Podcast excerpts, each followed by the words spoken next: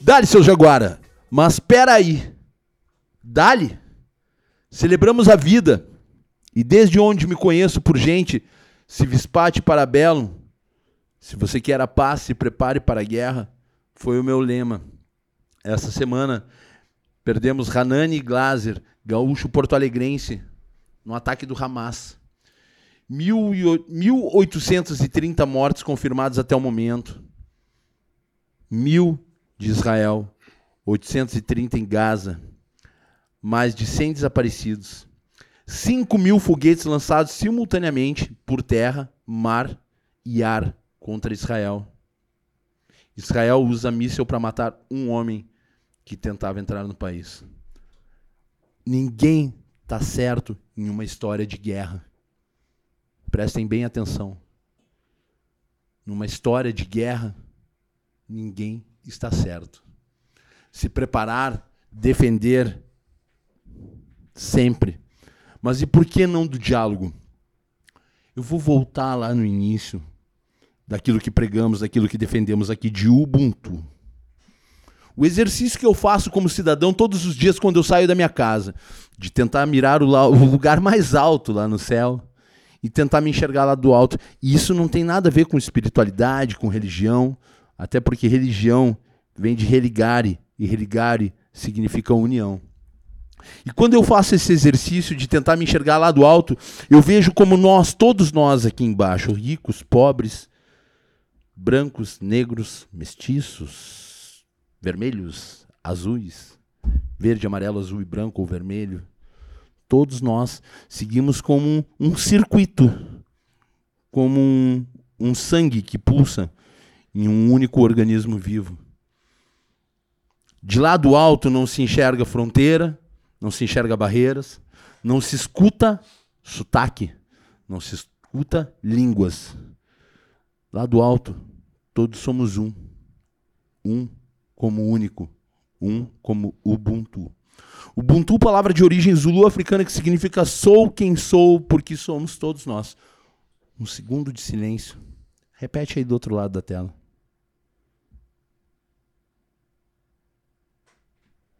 Falou? Sou quem sou, porque somos todos nós. Se não falou, pelo menos pensou e mentalizou.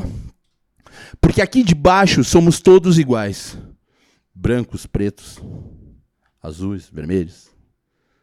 Repetindo: brancos, pretos, azuis, vermelhos, verde, amarelo, azul e branco, vermelho. Aqui ninguém é santo. Somos todos iguais. Caretas, drogados, malucos, inconsequentes, políticos, religiosos. Mas tem uma galera que tem uma missão. E é a missão de informar. É a missão da fala. E como se há de ter responsabilidade quando se usa uma arma como essa na mão. Hoje recebo no, na Lata Podcast uma das minhas maiores referências na comunicação um cara que tem uma luta e essa luta também não é em vão. Até rimou, né? E rima, porque o cara veio aqui e aceitou de prima quando eu fiz o convite. A gente se encontrou num semáforo e nós só nos olhamos e sorrimos um para o outro. Talvez pelo carinho recíproco, pela resiliência. Mas hoje eu trago aqui no Na Lata Podcast Daniel Escola. Porto Alegre, 43 anos, pai. Jornalista, radialista, comunicador do grupo RBS, rádio, TV e jornal, escritor. Exemplo de vida na luta e na vontade de viver. Seja bem-vindo, escola. Grande Júlio. Tamo e junto, aí? meu irmão. Tudo bem? Cara, eu tô eu tô emocionado, tô feliz, tô feliz pra caramba de te receber aqui, porque essas últimas semanas têm sido muito difíceis na minha vida. E quem convive comigo sabe como eu sou um reflexo de tudo que eu vivo dentro do estúdio, dentro de uma cozinha, dentro da sala da minha casa, na minha vida, né, na minha vida filmada, na minha vida revoada. E e cara, como é importante a gente ter as pessoas que a gente admira por perto, como, como, como isso dá força, como isso nos traz força para continuar lutando lá fora. Né? Agora, essas últimas semanas foram de ações nas ilhas. Cara, eu não tive força para estar presente na maioria das ações, porque, cara, em primeiro lugar, que eu não estava com saúde física para poder estar lá. Né? A gente estava trabalhando no, nos bastidores, mas enfim, agora essa semana a gente volta com ações amanhã, depois da manhã, no final de semana, com festa de Dia das Crianças, enfim, com tanta coisa acontecendo. Mas, cara, que, que injeção de ânimo recebeu o Daniel aqui. E eu quero te fazer uma pergunta: quem é o Daniel? Daniel Escola, 47 anos. Em 2021 eu descobri um câncer. 47, tá 43 aqui, Otávio. Bah, deixou o cara mais novo.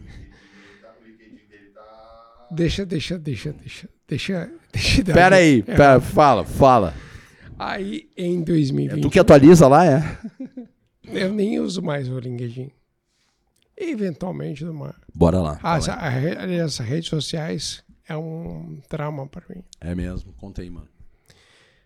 Eu usava muito rede social. E me, me, como me afastei de tudo, acabei me afastando das redes sociais também. Uh, bom, primeiro, muito obrigado. A tua felicidade é a minha felicidade. Tamo junto, irmão. Eu vim aqui me comunicar com pessoas que mais necessitam. E eu acho que isso é muito importante. Tamo junto. Sabe que tu estava falando aí do Oriente Médio, né? Uhum. Sabe que tem um dedo gaúcho lá atrás, em 1947? Conta aí. Depois da Segunda Guerra Mundial, foi criada a Organização das Nações Unidas, a ONU. E quem presidia na época, hoje é o secretário-geral, mas na época era o gaúcho Oswaldo Aranha, uhum. que nasceu no Alegrete. Uhum. E o Oswaldo Aranha capitaneou a iniciativa de fazer a Resolução 181, uhum. que criava o Estado de Israel. Porque depois da Segunda Guerra, aquela população toda de Israel precisava ser, de, de judia, precisava ser é, levada para um lugar. Sim. E ela lá. Só que lá já existia a Palestina, que era historicamente um território disputado. Sim. Até muitos amigos me perguntam assim: qual é o livro que eu leio sobre esse. Cara, não tem um livro tem uma história que é, é difícil botar num livro. Pode crer. Eu li vários livros sobre isso. Vi vários filmes, várias séries. Se eu pudesse recomendar um, eu recomendaria Jerusalém, que é do Simon Montefiore, que é a história de Jerusalém. Só que é um livro pesado, ele tem Sim. 600 páginas. Mas, cara, estou muito feliz de estar aqui hoje, tá? Eu quero começar é, é, contando a história dessa foto aqui. Me mostra aí. Tu conhece esses caras? Olha aí, velho. Caralho. Olha aí. Espera aí que eu mostro. Eu vou contar a história dessa foto. Conta aí, fala aí.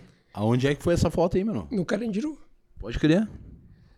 Em, essa foto é do século, século passado, tá? Deixa eu ver essa foto. Ano de 1999. Ou seja, o último ano do século passado. Em 1999, eu fui a São Paulo fazer a cobertura de uma feira uh, hospitalar. Uhum. Só que ia ficar cinco dias em São Paulo. E antes de ir, eu fiz contato com a Secretaria de Serviços Penitenciários de São Paulo. Eu pedi autorização, porque era repórter, né? fui pela Rádio Gaúcha. Eu fui, pedi autorização para ir no Carandiru. Deu dois dias, eles responderam: pode ir lá. Que da hora. Naquele dia eu apareci lá com calça caque. Olha minha calça caque. Tô vendo. E olha, olha o cara do lado ali. A mesma cor, né? Sim, era a cor da, da era a cor da calça do, e aí do não queria me deixar entrar. Não queria me deixar entrar. Achei que não queria te deixar sair depois. Ainda bem sair. Aliás, é. já fui em muito presídio aqui, no presídio central, inclusive. Me deixaram sair. Extinto. Extinto, presidente Sindra. Extinto. Ah, Penitenciária Estadual de Jacuí, a PEC.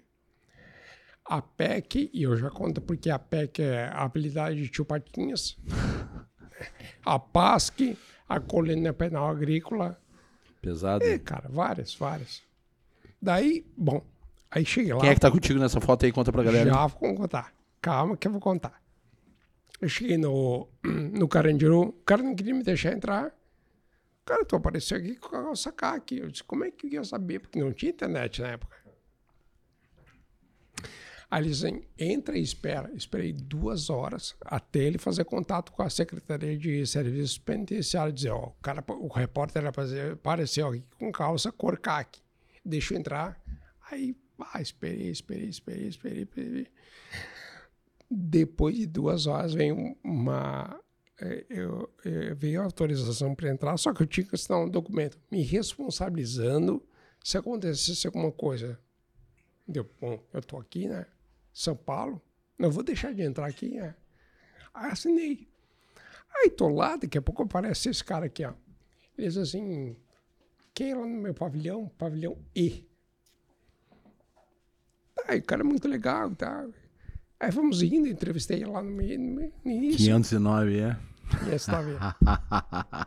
aí eu cheguei lá no 509, o Dexter, tá? Era, era esse preso aí. Me levou lá e chega lá, tinha um Afrex. O oitavo anjo. Aí os caras bem legal, assim, uma boa entrevista e tal. Entrei na cela dos caras, tá aqui é a foto. E fiz a entrevista e ficou muito legal. Os caras já eram muito talentosos, tá? Muito talentosos, já eram... Meu, o que que esses caras estão fazendo aqui, inclusive, né? Pesado, né? O Dexter tinha sido motorista de um assalto a banco. Uhum. E o Afrex, acho que, acho, eu perguntei tempo, porque não lembro direito. Era posse de entorpecente. É, os guri fazem as co correriazinhas, né? E o Dexter me contou uma história. Que ele jogava futebol no mesmo time do Denilson. Uhum. E naquela época, naquela época o Denilson estava no Sevilha da Espanha. Pô. E eu, cara, o que, que te levou? É, cara, aquela coisa de jogador de futebol, tu, tu joga, e aí tu não vinga, e aí tu acaba no crime. É o jogo. Aí se passaram 25 anos, 24. Jogo da vida regra é o balão. 24. Às vezes pisa na bola e leva tranco. Tem que saber chegar por debaixo do pano. Aí eu tô na, tô em casa assistindo a TV nesse ano, tá? Multishow. Tá o Dexter cantando rap lá. Pô, mas o Dexter é o Dexter, né? Não... Deu. Puxa vida com esse cara. aí. Conheço esse cara. Já entrevistei ele. E não foi no palco. Foi na cadeia. Na época, o Frax namorava a- a Simone. Uhum. E não foi por isso, foi por acaso mesmo que eu, que eu conheci. Foi por acaso que tu caiu. No... Olha só, essa foto aqui tem os. os, Tem os originais, os tem, ori- tem o... é, porque quem tirava foto na época não tinha a câmera digital. Que hoje a gente. Tu já digitalizou essa foto, meu irmão? Eu vou te contar uma história, então. Porque tinha um preso que fazia fotos, eh, ele imprimia a foto, cortava o negativo e mandava. Claro. Eu recebi por correio essa foto aqui. Pô. Aí eu peguei, digitalizei essa foto e postei. Eu recebi vários comentários, uma delas uma ofensa. Por tu tá com a calça. Não. A ofensa era a seguinte: é, anjinhos, levar para tua casa. Deus, cara. Cara, esse tipo de papo é tão ultrapassado, né? Não, e, e outra, Júlio, nem Esse respondi. tipo de papo é muito ultrapassado. É, é, é ignorância total.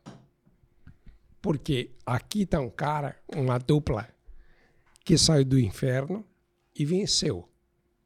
E aí o cara tá na TV, no Multishow, fazendo, cantando rap.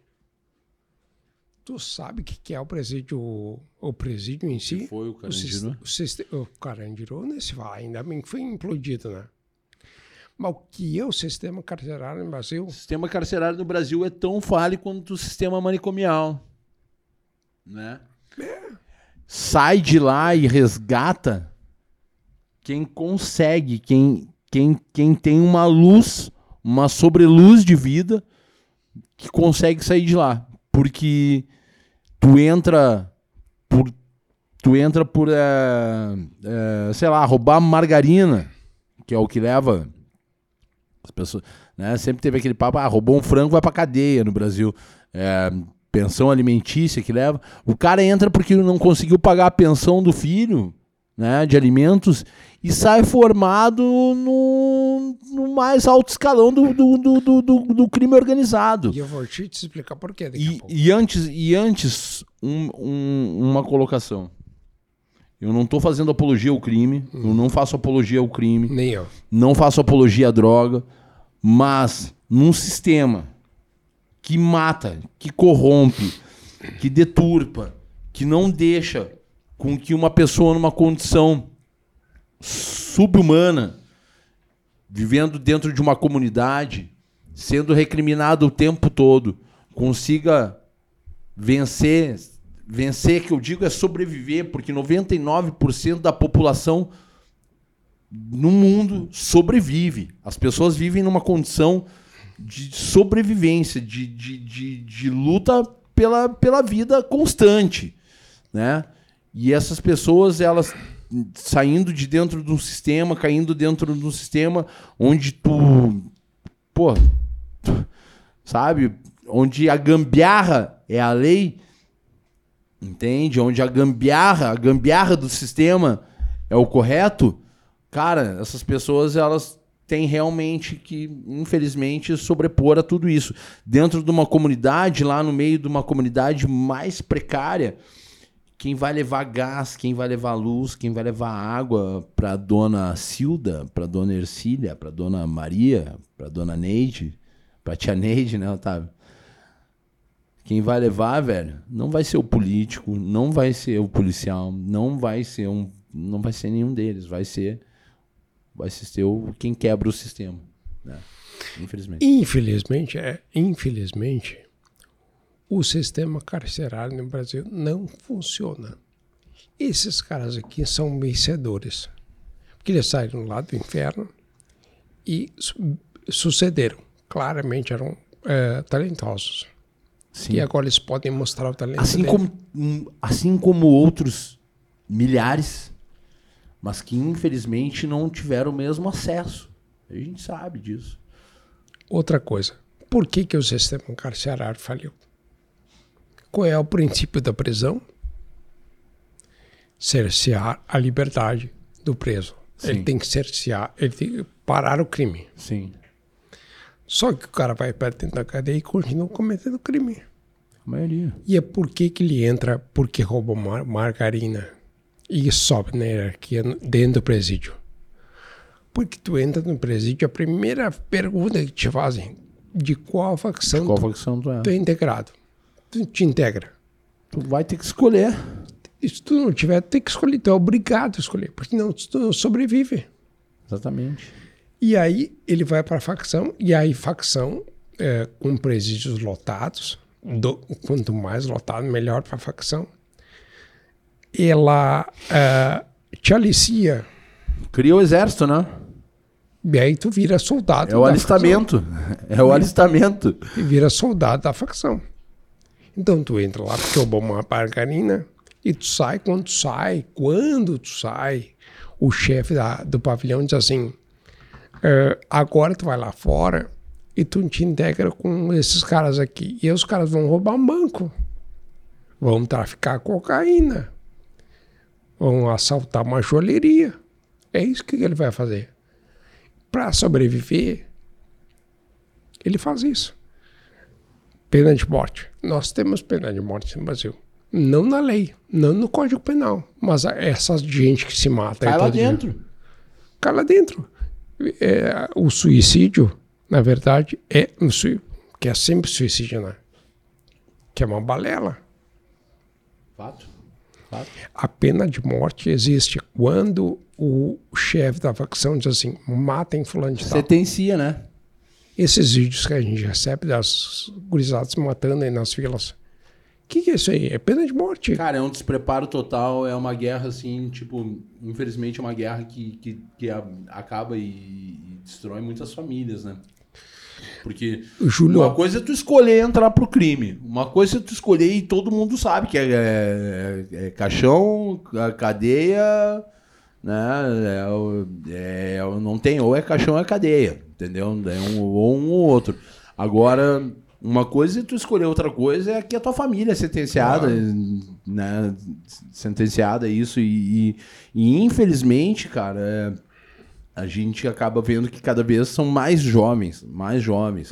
É uma molecada de 11, 12 anos com um canhão na mão, segurando um fuzil, portando um fuzil, dando tiro pra tudo que é lado, sem saber, né? sem saber nem como, como né? segurar um- um- uma arma dessa e atirando ao Léo.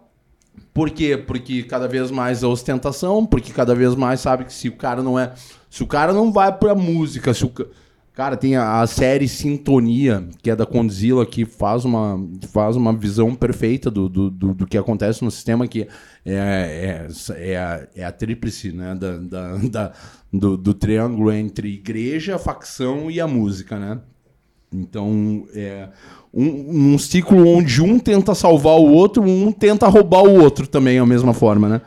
E a gente sabe que é isso que é o nosso país, que infelizmente é isso que rege o nosso país e que, infelizmente, assim, ó, para quebrar um sistema que, que corrompe, que destrói, que faz tu trabalhar 12, 15 horas por dia por um salário de miséria, sobrevivendo, nós somos grandes privilegiados. E eu sempre falo sobre isso. Então, assim, não tem. O moleque vai lá ver todo mundo usando um tênis de mil reais, usando, sabe, usando um colar de ouro, usando, sabe, andando em carro importado. Cara, é uma ostentação mass- massiva em cima de, de uma molecada que sabe que a única maneira que tem de ela chegar ali, se não é isso, é pegando um canhão na mão, pegando um, um paco de droga e indo para uma esquina traficar Júlio, ou trabalhar num sistema para que possa ter o que a sociedade mais impõe. Ah, tem o melhor, viva com o melhor, viva com o melhor. Sendo que, cara, sendo que o grande barato da vida é viver na, na simplicidade. E esses valores é que são deturpados e esses valores que fazem falta para nossa sociedade hoje em dia. E por que eles gravam? Por quê? Não é só por prazer pessoal. Eles gravam para mandar para o chefe da quadrilha para dizer: é, matamos, tá aqui, ó. Sim, a tá prova. aqui. É, É, a mas- prova. Cara, por isso até eu queria que tu me falasse qual, qual que é a tua visão hoje em dia, porque hoje em dia no- nos meios de comunicação não se fala mais em nome de facção e não se diz mais nome de, de, de- do, do, do responsável por um ato de crueldade, seja ele qual for. Isso é uma maneira de evitar também a propagação e a, e a idolatria né, da, da- da- dessas, desses meios.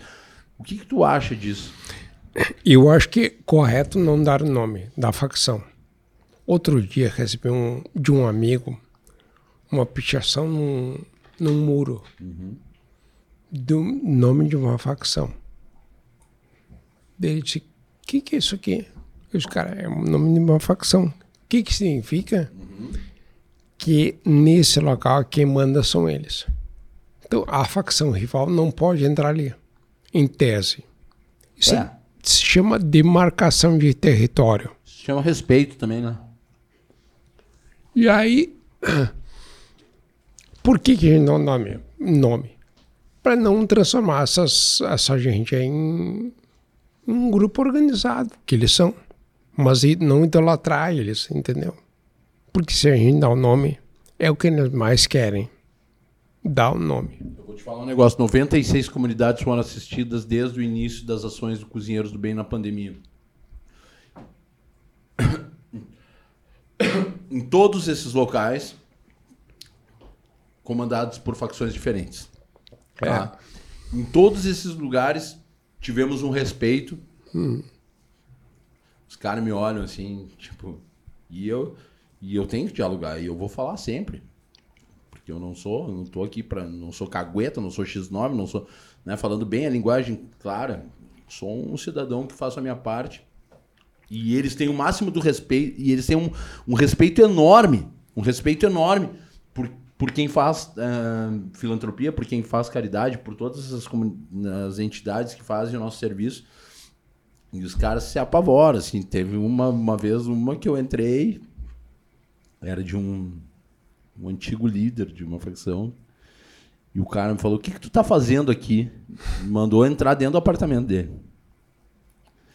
Falou: O que, que tu tá fazendo aqui? Eu falei: Cara, eu trouxe aí umas, umas cestas básicas, tava de Kombi. O cara falou assim: tá querendo pegar uma maconha? Tu tem uma cara de quem fuma um beck, não sei o que. Eu falei, não, não, cara, eu vim aqui. Até fumo. Mas eu tô aqui, eu vim trazer. Eu vim trazer aqui, foi cesta básica mesmo, irmão. E o cara falou, mas tu quer um pó? Eu falei, não, cara, eu não quero. Tu quer uma arma? Eu falei, não, cara, eu tô trazendo ele assim. Oh, meu, se algum dia der um rolo contigo, tu vem aqui que nós derrubamos alguém. Eu falei, calma, cara. Alguém precisa limpar o banheiro. que foi o mesmo papo que eu dei embaixo do viaduto da Conceição quando eu fui indagado a primeira vez. Os caras perguntaram, tu é rato? Só pode ser rato. Cara, eu não tinha tatuagem, mano. Eu tinha uma cara de policial. E eu, e eu não sou policial, tá? Não sou, não sou dos homens, não sou dos gambé, não sou, sou cidadão, sou um cidadão, sou um cidadão, trabalhador brasileiro. E sou artivista, sou um artista ativista. E é isso aí. E é os guris da catequese, como diz meu irmão Mano Tiendes. Mas é, a gente, cara, e, e, esse respeito que eles têm por nós é, é impressionante. E nas 96 comunidades que nós assistimos, em nenhuma teve um acompanhamento de uma viatura da Brigada Militar, sabe? Então, assim, ó, tudo mantido com a maior calma do mundo. Quando, quando, tu, quando tu faz esse tipo de, de reportagem, tu nota esse, esse questionamento de que lado você está? Direto. Não pelo público. Não por pelas pessoas que te entrevistaram. Aqui em Porto Alegre, no Rio Grande do Sul, já fui em 12 presídios. Toda a região metropolitana, a cadeia do apanhador em Caxias do Sul, entre Caxias e São Francisco de Paula, e também na modulada de Osório. Em todas, na época, o PCC não entrava aqui. Uhum. Porque aqui já tinha suas sucessões. A gente tinha o nosso PCC aqui. Uhum. Só que com essa transferência de preços para centro do país, é, regime fechado, RDD, diferenciado, o, o, o, o PCC acabou entrando aqui. Eles eram de São Paulo? Não. É, os presos lá, gaúchos, se influenciaram pelo PCC. Pode crer. E vieram para cá. E aqui tentaram montar células do PCC. Mas por que que o crime, por que que a cadeia, eu, uma vez eu fiz uma reportagem no Presídio Central de Porto Alegre, quando, quando atingiu 5 mil presos. E aí eu fiz uma reportagem por que que era ruim ter superlotação. Qual foi um comentário? Um comentário que eu não respondi, uma ofensa de uma pessoa. Esse aí que era hotel cinco estrelas para preso. Eu disse, cara, eu não falei nada, mas só pensei assim, meu Deus, que hotel cinco estrelas, cara. Eu só quero. Eu, o que que eu quero? Dignidade. Um, humanizar parada. Um sistema que funcione. Qual é o funcionamento de um sistema? O preso vai, você cede a liberdade, condena o cara pelo crime que ele cometeu e cumpre a pena e sai de lá supostamente recuperado. Eu quero que no presídio o cara use uniforme, não tenha acesso ao telefone celular e tem uma cela não superlotada, uma cela, um, sei lá, tamanho limite. A gente, a gente parte de um, de, um, de um sistema educacional onde é, é uma parada meio. meio nazista, digamos assim, onde, né, onde se concentra por filas, onde o, os, os, alunos ficam sentam um atrás do outro em filas, onde diz, ah, o que está lá na frente é o que presta atenção, o que está lá no fundo é o, saca? Por que não em círculos? Por que não uma escola, né, que abrace a educação, que realmente mostre, mas não, é aquele negócio de sentido, postura um na frente do outro, esperando para que um possa né, falar na sua vez e assim por diante. Por que não. Tu conhece alguma escola que funciona, escola pública, que funciona bem? Nenhuma, cara. Mas eu venho de um tempo onde eu estudei, eu estudei em escola particular, estudei em escola é, marista, eu estudei em colégio de freira, eu estudei em colégio municipal, eu estudei em escola estadual. primeiro colégio que eu estudei foi no Notre Dame de Sion, em Curitiba, onde nós estudávamos até latim. E, enfim, fui me formar no Celestino Cavaleiro, em São Gabriel, né, no EJA. Pra te ter uma ideia, assim, tipo, passei por tudo. Passei por tudo. Terminei o ensino, médio e depois fui fazer faculdade. É, cara, no meu tempo tinha técnica domé técnicas domésticas, técnicas agrícolas, saca? Dentro das escolas O estaduais. SPB. E funcionava. Sabe? Assim, os professores não faltavam, não, não, não, não faltavam. Mesmo quando tinha greve, e eu tô falando, cara, e eu tô falando que eu peguei. Eu peguei Colares, eu peguei Brito, eu peguei. Eu peguei. Olívio. Eu peguei direita, peguei esquerda, peguei centro, peguei todo. Cara, e assim, ó. No Paraná peguei Roberto Requião, peguei Rafael Greca, peguei. Cara, assim, ó. Passei. tipo El Chan, essa é a mistura do Brasil com o Egito, tá ligado? Peguei de tudo, velho. Peguei de tudo. E, e assim, ó. E funcionava. Porque havia um respeito, havia, saca? Havia um respeito principalmente do aluno com o professor. Havia um respeito daquele negócio assim, pai é que manda em casa. Sabe? Em casa não tem essa de filho escolher a hora que come, filho tá trancado. Cara, e, e eu sinto que a sociedade. E olha só, cara, quem me olha, bah, esse cara todo, todo tatuado. Tá aqui o Rafa Alvim que fala. Tem meu irmão, tá aqui comigo dentro do estúdio aqui. Os caras falam pra ele assim. Pô, Rafa, como é que tu, que é um cara de direita, se dá com o Júlio Rita, que é o cara de esquerda, né, Rafa? E o Rafa pega. Cara, só vocês acham que o Júlio é de esquerda. Porque, cara, mas um, isso não tem a ver com posicionamento político, isso tem a ver com educação, com base, com berço, com, com estrutura familiar. Regra. Eu- regra, sabe? Básico, assim. Pelo amor de Deus, cara. Se não sentasse na mesa, se não sentasse à mesa pra, pra, pra jantar ou pra almoçar, que era o momento de estar junto com a família, cara, aquilo se, aquilo se, se, se perdia. E é uma coisa que eu faço questão de ter hoje com os meus filhos e que eu vejo que isso é regra para que a gente possa viver em paz, sabe? Para que a gente possa ter o, o básico para que um filho meu amanhã não esteja dentro de um sistema carcerário. Cara, o que, que te inspira a, a, a seguir nesse, nesse, nessa veia jornalística? Contar histórias. É isso. É da hora, né? Contar histórias. Lá na ilha, aliás, a região das ilhas tá. Ilha do Pavão, Ilha dos Marinheiros. Todas. Todos. Ilha das Flores, Da pintada. da Pintada. Eu fui em todos como repórter. E lá eu colhi muitas histórias interessantes. Interessantes. Aqui no Carandiru, o que, que me movia? Contar uma história de interesse público. Porque eu ia para São Paulo como um evento hospitalar e eu precisava contar uma história de interesse público. contar uma história dos caras do rap, rapaz. Me diz uma coisa, tu curte rap? Acho legal. Eu curto. Mas tu é roqueiro. roqueiro. Mas eu gosto dessa. Eu tenho um disco, inclusive, Judgment Night, que é mistura de metal com rap. Que é da hora, é irado. Public Enemy. É legal? Public Enemy é, é sensacional. É pesado. pesadinho. Beast Boys. Beast Boys é Sabotage. Sabotei, pá. Clássico. Spy Jones. Tá, mas vem cá. E Sabá? Conta pra mim. Qual é que é a tua, qual é que é a tua história com Sabá? Cara, Sabá na adolescência eu já ouvia os Black Sabbath. E aí, cara, eu acho que é. Tu não comeu morcego que nem o... Não, você não. Mas tu sabe que eu, eu tô- até tô lendo a biografia do Geezer Butler, que é um baixista. Mas o- ele conta que o Ozzy Osbourne, que teria supostamente comido um É morcego... um morcego de borracha, né? Não, é o seguinte, ó, porque tem sangue na boca dele.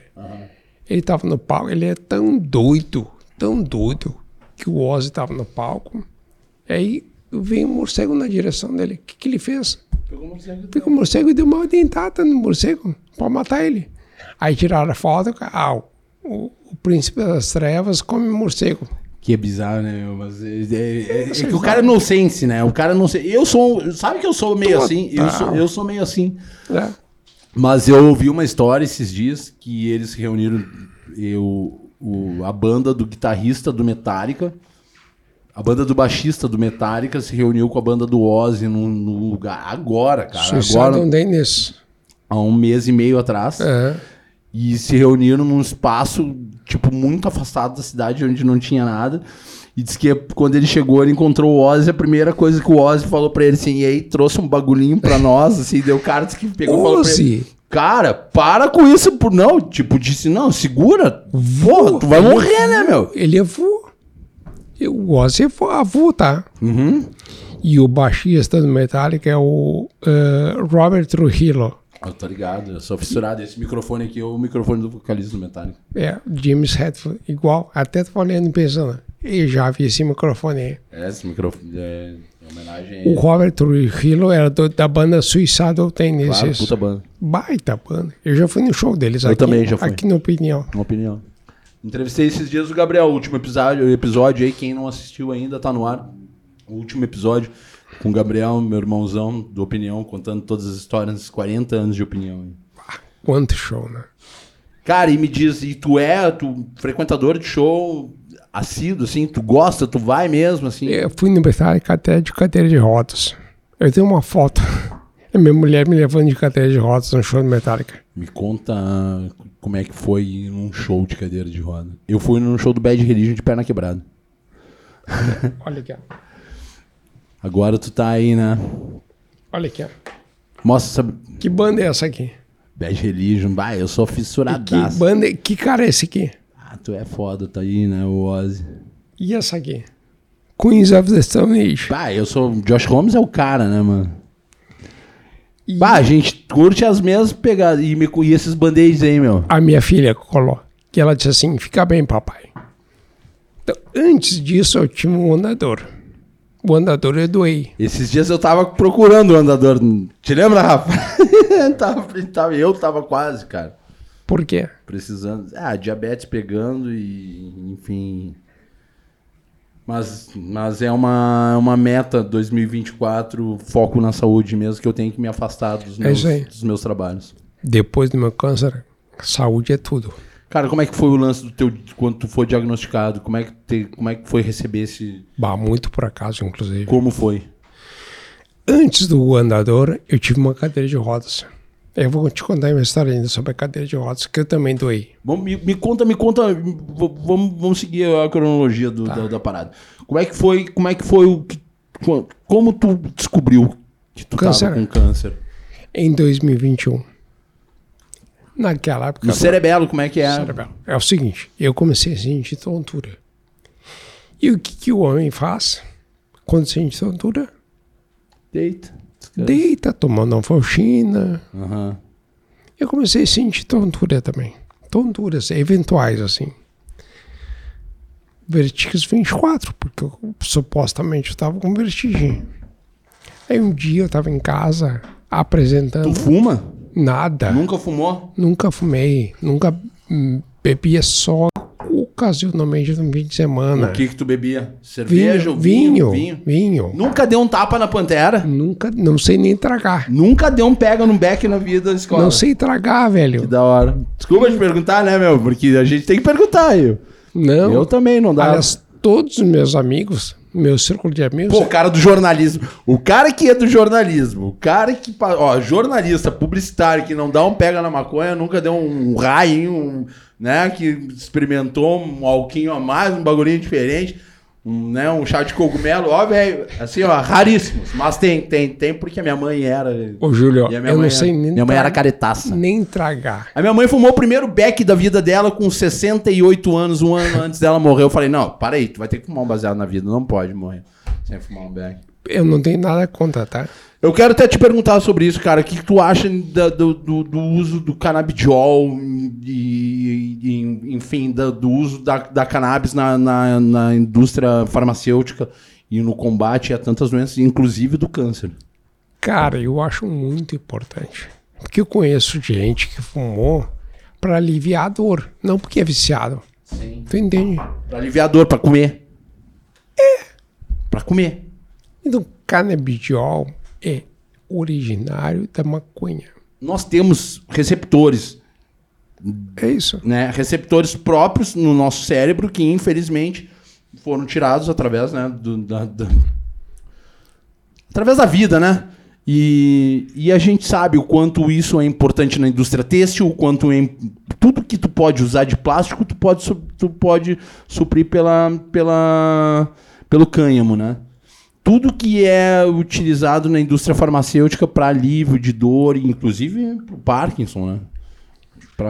Para inúmeras doenças, para tudo que toda doença psicossomática de alívio, né? Júlio, eu não levanto a bandeira do legalize. Não, não, também não. Não, não, não tô. Não, não é. Assim, ó, até inclusive eu acho que no uso recreativo o Brasil não está preparado. Infelizmente. Porque assim como aconteceu no Uruguai. Né, o uso recreativo. de- cara, uma coisa assim, ó, que se há de pensar e de, de preparar é como num país de primeiro mundo, como é na Suíça, como é na Alemanha, agora que foi permitido o uso recreativo, como nos Estados Unidos, em alguns estados, né? Mas a gente sabe o quanto tem que ter um preparo, porque a maconha para o moleque que está lá no meio da, da, da comunidade, lá da periferia, lá, que, da- vai desvirtuar do estudo, vai passar o dia inteiro fumando maconha, achando que a vida é um merengue, e, cara, para esse moleque não vai adiantar, e o esporro vai continuar sendo dele, entendeu? Por isso que eu acho que o Brasil ainda tem que se ter um preparo muito grande para o uso recreativo, mas, enfim, para o uso, né, pro uso farmacêutico e medicinal, eu acho que a gente.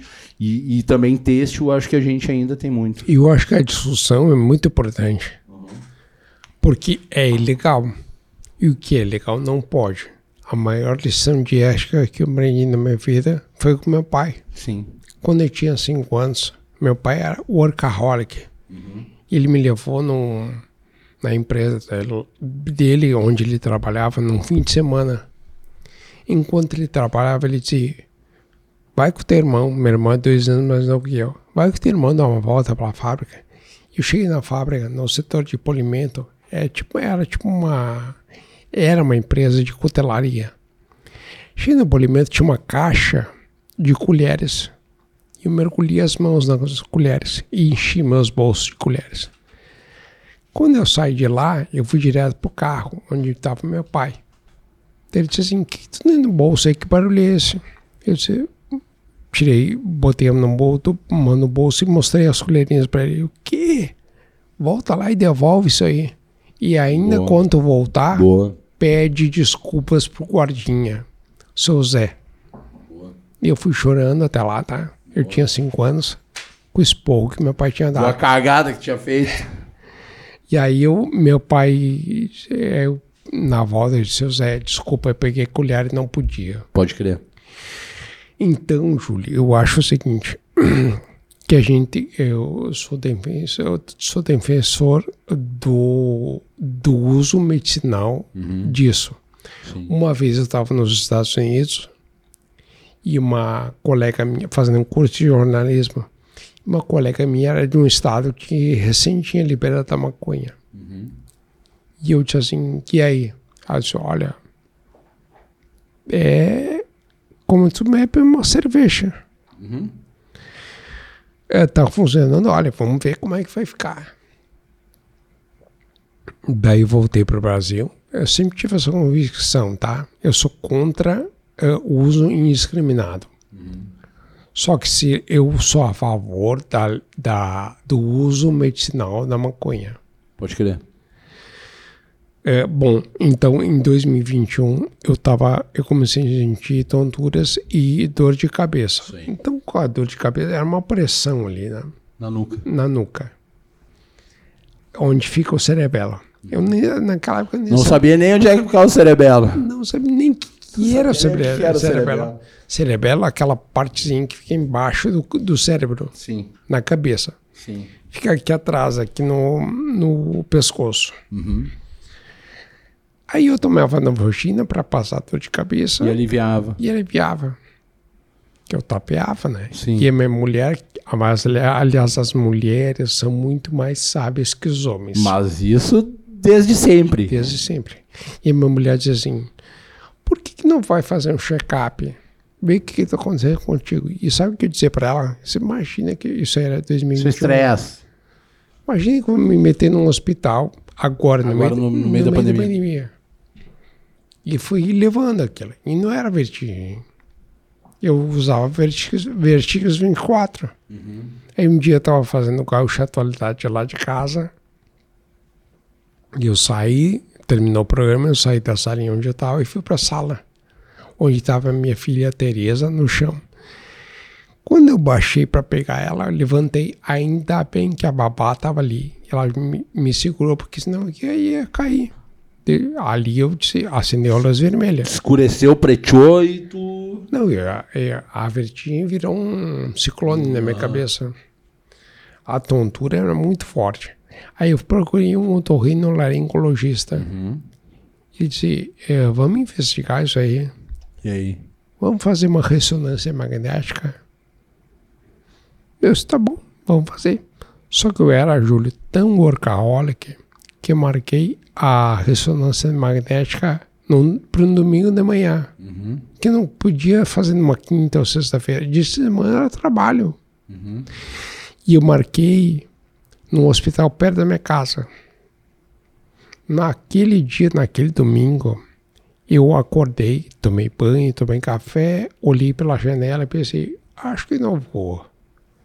Com esse frio, era inverno de 2021, com esse frio aí, eu acho que eu vou ficar em casa. Por que, que eu ia sair de casa num domingo chuvoso, frio? Não, eu tô na porta já, tô vestido, pronto, vou ir. Aí fui. Fiz a ressonância magnética. Na hora eu vi que tinha alguma coisa errada. Porque a pessoa que estava fazendo o exame saiu da sala dela, que ficava em frente, deu a volta e veio na minha sala. E ela pergunta assim: O senhor está investigando ou é só um check-up? Eu disse: Por quê? Não, o médico vai te ligar. Ali tu já viu. Por que, que o médico vai me ligar se ele nunca me ligou? Eu já fiz ressonância do joelho, já tinha feito ressonância do joelho e o médico me, ligou. Eu fui para casa com aquilo na cabeça. Por quê? Por quê? Por quê? Jornalista, né? Sim. Por quê? Por quê? Por que, que o médico vai me ligar? Daí de tarde o médico me ligou. Olha, tu não tem vertigem. Tu tem um tumor. Esse tumor? Não, tô de bom humor. o cara, né? Como é que é? O cara na hora não. Né? Desse tumor? Ele disse, Bah. não.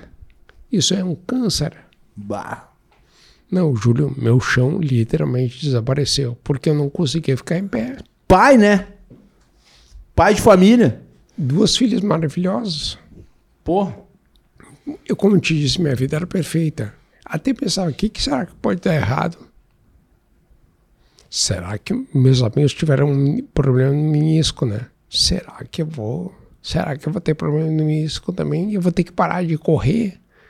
Que eu corria 10 quilômetros dia sim, dia não. E era um câncer. Porra, mano. Não era um tumor. O tumor tinha o tamanho, tamanho de um limão Bah. no, no meio do cerebelo.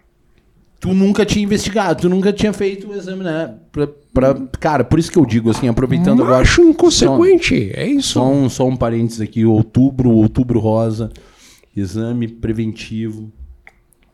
A gente daqui a pouco tá aí no, no novembro azul, né? E, e por aí vai. Gente, não é peidar dormindo. Não. Assim, ó, chulo. Não tá? é fácil. Não é, cara, não é. É, o hospital, geralmente, a gente pensa, pô, o hospital é o lugar onde a gente vai pra morrer. O hospital, cara, mas assim, façam os exames. Eu, cara, eu, eu, eu tenho feito uma bateria, eu sou, né, eu sou diabético e, e eu tenho feito exames de rotina. Porque assim, cara, eu, é melhor tu ir pesquisar. Esses dias o Otávio foi comigo lá, tá, tá rindo, né? Tá rindo, né? Esses dias ele foi comigo lá, eu entrei, cara, eu entrei assim, ah, vou fazer só um examezinho. Quando eu entrei, meu HGT tava na nuvem. e aí a, a enfermeira falou: o senhor quer ficar? Senhor, Fuga das galinhas. mas enfim, deu pra. Deu, cara, assim, ó, é, é necessário que a gente faça os exames mesmo, porque. Cara, é mais fácil tu lutar contra algo que tu conhece do que simplesmente agora há pouco tempo perdi um. Nós perdemos um, um grande amigo nosso em São Gabriel, jovem, Rami. É, né, meus sentimentos à família, ao Tauê, a toda a família.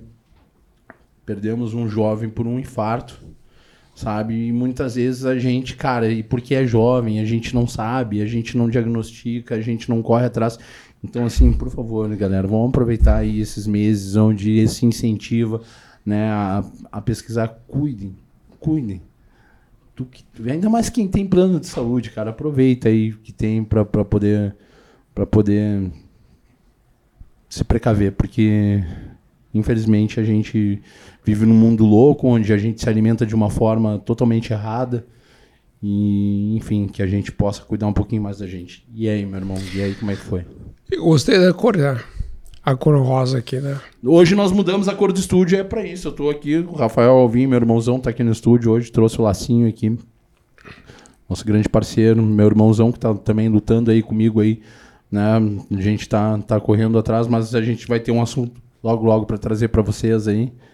Hoje tô com dois grandes parceiros meus aí na, na luta ah, pelo uso, ah, pelo enfim, é segredo. Daqui a pouco, logo mais a gente vai falar aqui. Tu sabia que esse câncer de mama não precisa ir no hospital necessariamente. Com certeza. É o toque. É o toque, o exame de toque. Tu sabia, vou te dar um dado agora. Google, galera, e YouTube tem lá como se. Como... Já não é como do homem, né? O do homem ali, pelo menos o cara tem que ser. Bah, eu já tô chegando lá nos 40. O cara, o cara tem que ser bonito e me pagar pelo menos uma ceva pra fazer o exame em mim. E, e- e que venha com o dedo grande já de uma vez. Eu já que fiz é pra não ter preconceito. Já fiz. E aí te apaixonou. Não, o cara fala assim, bah, é bizarro, né? Mas, mas, cara, mas. Enfim, gente, tem que Tem que fazer, fazer. mesmo, tem que fazer e pronto. Fazer. Sabe que 70% dos maridos abandonam as mulheres quando elas descobrem que tem câncer de mama? Isso é bizarro, isso é ridículo. Esse, esse é ridículo. Eu nunca fui É coisa de macho escroto, né? Isso é coisa de macho Covarde. escroto. Isso é coisa de cara covarde. Ah, a mulher tá passando, pô, a mulher tá do teu lado a vida inteira aguentando quem tu é. Sabe que a rede de apoio é muito importante. Por exemplo, minha mulher nunca me abandonou. Meus amigos nunca me abandonaram. Os meus colegas nunca me abandonaram. Talvez porque tu nunca abandonou eles também, né? Aliás, tu sabe, Júlio, que na minha lápide, espero que eu demore muitos anos para usar a lápide, tá? Vai ser, nunca fui abandonado. Vai estar ali escrito, nunca fui abandonado. Boa. Porque é muito importante a gente nunca ter sido abandonado. Cara, Na hora mais difícil, eu tinha alguém do meu lado. Acho que a solidão é o maior medo que um ser humano pode. O, Olha o só. esquecimento e o abandono é o, é o- é o pior. Esses dias uma, O pior castigo que um ser humano pode ter na vida. Esses dias uma mulher me escreveu: Olha, usa a história. Ela tá fazendo uma vaquinha porque ela precisa de ah, precisa contratar uma cuidadora. Porque ela tem câncer, ela tem três filhos, o marido hum, desapareceu, não sei onde está o marido. O pai não pode, a mãe não, ninguém pode ajudar ela. Então a rede de apoio é muito importante. Tu falasse sobre plano de saúde. Antes do câncer, plano de saúde para mim era um gasto. Porque eu pago por quatro vidas. Sim, Só que agora eu encaro como investimento. com certeza. Que é que nem seguro de carro. Tu nunca sabe quando vai, vai precisar. Vai ser contemplado, né? Se não fosse o plano de saúde, eu acho que eu não teria sobrevivido. Que o plano de saúde me deu condições de. é, é, fa- eu sei quanto deu o tratamento, tá? Se eu vendesse o meu apartamento, eu não custearia o tratamento todo. Porque eu fiz duas cirurgias, fiz 33 sessões de radioterapia e seis ciclos de quimi- quimioterapia. Pô, E fui, e fui internado várias vezes. Todo o tratamento durou mais de um ano. parabéns, irmão. Tu derreteu a parada, hein? Tu derreteu a parada, hein, meu irmão? Ô, Júlio, eu botei o pé na cova e voltei. É isso aí, tamo aí firme e forte. Fi- Firme igual prego na polenta, mas tamo forte, é isso aí. Por que, que eu fiz duas cirurgias? Porque na primeira, eu- depois da primeira cirurgia para tirar o tumor, eu fui colocado numa UTI. o que Pode era crer. previsto. Pode crer. Era quatro, eram quatro dias tá, de Pode internação. Aí no segundo dia comecei a passar mal. Eu tive hidrocefalia. O Bah. que é hidrocefalia? Excesso de água, De água no, no crânio. no na... crânio e a minha cabeça cresceu. E com a hidrocefalia, o outro sintoma é o batimento cardíaco. Eu caí de 80 para 27. Bah, cara. Bah, tu teve lá, hein? Tive lá. Como eu te disse, botei o pé na cova. Bah. E aí depois, e pior ainda, depois da segunda cirurgia, fui para casa e meu irmão ligou, dia 27 de agosto de 2021. Bah. Pai morreu. Bah. Meu pai tinha morrido. Então eu tava no, na capa da gaita e ainda recebi essa notícia do meu pai. Meus sentimentos, irmão. Obrigado. É difícil, né? E pare- Mas assim, ó, que, que agora venha com alívio, pelo amor de Deus. Vamos dar uma segurada. Ô, papai, ó, dá uma segurada pro cara aqui, né, meu? Porque debreia, pai, debreia. Porque assim, ó, cara, como é impressionante. Quando vem, vem tudo junto, né, mano? Aí eu pensava que Eu, tu que achava que tinha vida perfeita. Eu achava que ia ter um problema Mas tem a vida joelho. perfeita também, né, mano? Claro. Isso porque é, é do jogo. É do jogo. Tu não te sente um cara muito mais forte e muito mais preparado pra enfrentar qualquer adversidade hoje em dia? O Júlio deu um F5 na vida. Bah, deu, bah, atualizou na hora. Total. Olha só, uma coisa que eu aprendi com câncer é tempo. Depois que eu recuperei a consciência, eu estava em casa e eu abri minha caixa de e-mail. Na de e-mail tinha 176 e-mails. Mil, mil e-mails, 170 mil. A maioria, eu diria 80% release. O que, que é o release? É aquela Sim. comunicado que vai para todo mundo. Sim. É geral. Sim. Só que num dos e-mails lá, eu ia pagando de, em série, tá? Aí chega lá no meio da No, set- no 80. no 80 mil, tinha um e-mail do meu operador de rádio dizendo assim, pode conectar. E eu li o histórico, era eu mandando um e-mail para ele, um, olha, eu vou me conectar porque eu estava em casa naquela época, na pandemia. Isso foi em 2022 já? Eu acho que foi 2019, Ah, tá. acho. 2020, 2020. Quando começou a pandemia. Foi todo mundo pra casa e eu tava acompanhando a história do Carrefour, que fez um coro da família do Beto. Aí aquele dia lá, todo dia, assim, eles passaram negociando. E eu tava acompanhando como um jornalista, né? Só que o acordo foi fechado às 11h30 da noite. Pode crer. E aí eu recebi as informações, chequei e tal. Meia-noite eu tinha tudo na mão para entrar no ar. e eu crer. precisava dar aquela informação. Então eu me conectei hum, eh, pelo equipamento para entrar no ar. Então eu mandei um e-mail para eles, para o operador, dizendo o seguinte: estou conectado. Pode crer. Ele, disse- ele respondeu: pode conectar. Significava que eu estava pronto para ir para o ar. Então, se eu entrei no ar meia-noite e dez, vamos supor, eu dormi, eu fui para a cama depois da meia-noite e meia.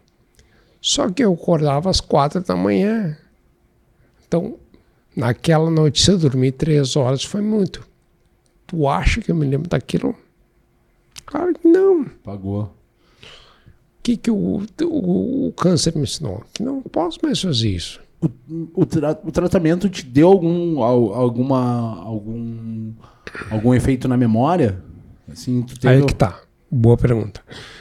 Ah, o, o cerebelo não é, não trata a parte cognitiva. Sim, Então, essa voz aqui tem por causa da quimioterapia. sim. E também a quimioterapia, já explico por quê. Ela provoca, ela tem, ela é boa, ela salva vidas, tá? Sim. Mas ela é muito agressiva. Ela é agressiva. É, e, e eu também tive neuropatia periférica, Que foi o que tra- atrapalhou na, na, na- na movimentação? mobilidade. Basicamente, tá? É a incapacidade do cérebro se comunicar com as pernas. Sim. Então, por isso que eu tô aprendendo, reaprendendo a caminhar. Então, eu saí da cadeira de rodas com a ajuda de fisioterapia, Doou. doei a cadeira de rodas. Olha só a história da cadeira de rodas. Eu tinha cadeira de rodas e moro perto de uma fila aqui em Porto Alegre. Aham. seria mais cômodo pegar a cadeira e ir lá dar para alguém. Aham. Só que um amigo meu, que eu conheci na Serra Gaúcha na década de 80, Hélio Ascari. Hoje ele mora nos Estados Unidos. Ele postou um dia lá. Ele estava pronto para doar a cadeira de rodas aqui em Porto Alegre. Uhum. Ele postou que um amigo dele do Rio de Janeiro estava precisando de uma cadeira. Tu mandou a tua cadeira pro Rio de Janeiro. Aí eu, sim. Aí eu, eu entrei em contato com esse Da amigo meu. Ele disse assim: Eu disse, eu tenho uma cadeira. Pra quem é? É uma ONG chamada É por Amor. O que, que faz essa ONG? Ela cuida de moradores de rua. Da hora. Daí o cara, eu, o Hélio mesmo, disse assim: Ah, eu dou um jeito de pegar a cadeira em Porto Alegre e mandar pro Rio. Eu disse: Não. Eu acho que vai ser mais barato se comprar a cadeira lá no Rio do que eu, do que tu mandar pegar aqui em Porto Alegre. Então deixa que eu faço, deixa que eu faço tudo. Encontrei uma transportadora e mandei cadeira de rodas pro Rio de Janeiro. Pode crer. E eu disse pro o cara da, da ONG, o Márcio, eu disse, garanta que essa cadeira de rodas vá para um morador de rua. Mais um ponto pra ele. Cara, é foda. Aí eu fui lembrando, eu já estava no andador. É o andador, uma pessoa aqui da, da Loma do Pinheiro, precisava do andador. Eu disse, bom, agora eu vou para Bengala. Bengala, então vou doar isso aqui, né? E Pode doei para essa pessoa. Boa. uma mulher, Júlio, que teve um AVC, que ela não tinha capacidade de comprar um andador. Pode crer. Então eu doei o andador para ela. Pode crer, velho. Pode crer. É o que a gente tem que fazer. Disso a gente não tem que ter apego nenhum, né? Não, cara. Mas, me conta. É, E a bengala? É o último grau. É o, é o último. último. E a. E a tua filhota colocou o band-aid nela. Disse, fica bem, papai. Tu entende como o band-aid é só um curativo, né? Sim. E como ela tem essa visão que a bengala ela é ela é ela é por um tempo. Como é que tu tá enxergando? Tu te enxerga correndo daqui a quanto tempo, meu irmão? Porque eu vou te falar um negócio. O dia que tu estiver correndo de novo, e que eu Hum. tenho certeza que tu vai, muito em breve, logo ali, ó. Logo ali, tá ali, ó. Tá vendo a escola aqui, ó? O escola ali tá correndo. Eu quero saber tu tá tu, tu, tu tem convicção disso Sim. como de como como a mente ela é poderosa né como a nossa cabeça é poderosa e talvez por tu, por tu ser um cara que teve porque na boa meu irmão tu é fora da curva tu sabe disso tu, tu tem um Tu tem uma- acha? eu acho mano eu acho que tu tem uma linha de raciocínio muito foda eu acho que eu sempre, eu sempre admirei, uma das coisas que eu mais admirei foi isso, e até como, com, com- na, na tua postura. Na tua postura como ser humano, entendeu? É... Eu contar uma coisinha rápida. Eu, fala, fala que eu quero. Na minha casa, a minha filha mais jovem, a Teresa, tem quatro anos. Ela é do Inter. Que a mais velha, a, a Jojo, A Jojo Tem, vai fazer seis. é gremista. É gremista. Tá certa ela. Então, a democracia que eu sempre vou defender, tudo na minha casa. E tu é o quê, velho? Sou Caxias. Mas eu, ao mesmo tempo, ao mesmo tempo, eu- Ó! Ao mesmo tempo, Júlio, eu morei numa cidade, Caxias do Sul, onde o Juventude foi campeão da Copa do Brasil e jogou depois a Série A. Na minha cidade, eu sei que é viver lá. Quando o Romário ia jogar, Pode quando crer. o Sávio ia jogar, Pode crer. quando o Edmundo ia jogar lá. Pode crer. Eu, lá movimentava a cidade de uma Com maneira. certeza, com certeza. Infelizmente, o Caxias ganhou o último título em 2000. Pô, faz tempo, hein? Campeão gaúcho em 2000. Faz tempo. Tá aparecendo a galera do Inter aí que faz tempo que não ganha o título. Fazer o que? Acontece, né, papai? Tá aqui, ó. Até Vascaíno, né, meu irmão? Tá aqui o Rafa aqui, que tá, tá no estúdio. Assistiu o jogo do Inter com ele agora lá em casa, lá no dia que, da, da Libertadores, infelizmente, né? Eu falo infelizmente porque eu tava quase torcendo pro Inter, é ou não é, Rafa? Na moral, eu tava lá, a gente tava curtindo juntos. Tu é gremista? Eu sou gremista, cara, mas eu não sou aquele gremista fanático, não. Eu, eu digo, pô, Eu me dou com o Tyson, eu me dou com o Edenilson na época que teve o movimento contra o racismo. E, cara, são, são, são parceiraços meus que na Sabe época. um cara que é muito legal? Meu pai era colorado, meu pai era colorado. E o meu pai, meu pai faleceu antes do título do Mundial do Inter. E quando o Inter ganhou o Mundial, eu torci pelo. Comemorei o título do Inter pelo meu pai. Falei, essa é pra ti, Julião, vou comemorar por ti, derreti, tomei um foguetaço. Sabe um cara que é muito legal? O Tinga. Pô, o Tinga é fantástico. Só que o Tinga é gremista e é colorado. Ele, é, né? vamos, vamos fazer assim. O Tinga é. É dos dois. É dos dois. Mas o Tinga tem um projeto fantástico, Fome de Aprender também, tá lá com a galera da KTO. Inclusive, quero agradecer o Cássio e a galera da KTO, que são nossos novos parceiros. Agora, a partir da semana que vem, a gente já vai estar falando a respeito das ações que a gente está fazendo. Tinga, embaixador filantrópico da KTO, e agora eu também com Cozinheiros do Bem e na lata aqui, agora estamos com a KTO. E, e eu quero agradecer a galera, o Barba, o Cássio, por tudo que a gente está fazendo, todos os trabalhos que a gente vai fazer em parceria junto com a KTO. Mas o Tinga tem o projeto Fome de Aprender. Sim. O Dunga é outro cara também que tem, Dunga. né? A seleção do bem, enfim. Cara, o D'Alessandro, Sobes. Sobes. E isso eu acho que a galera do Grêmio peca um pouco em não, né? Enfim. Mas também com essa postura aí do Grêmio aí, e do, do Renato, de não dar entrevista no último. Pô, Renato, ó, pá, tá. Mas enfim. É, cara, Químio. Quimioterapia. me fala. Por que a minha voz foi afetada na quimioterapia? Porque para mim foi o tratamento mais agressivo. O que é quimioterapia? Eu fiz seis ciclos de quimioterapia. Cada ciclo dura uma semana.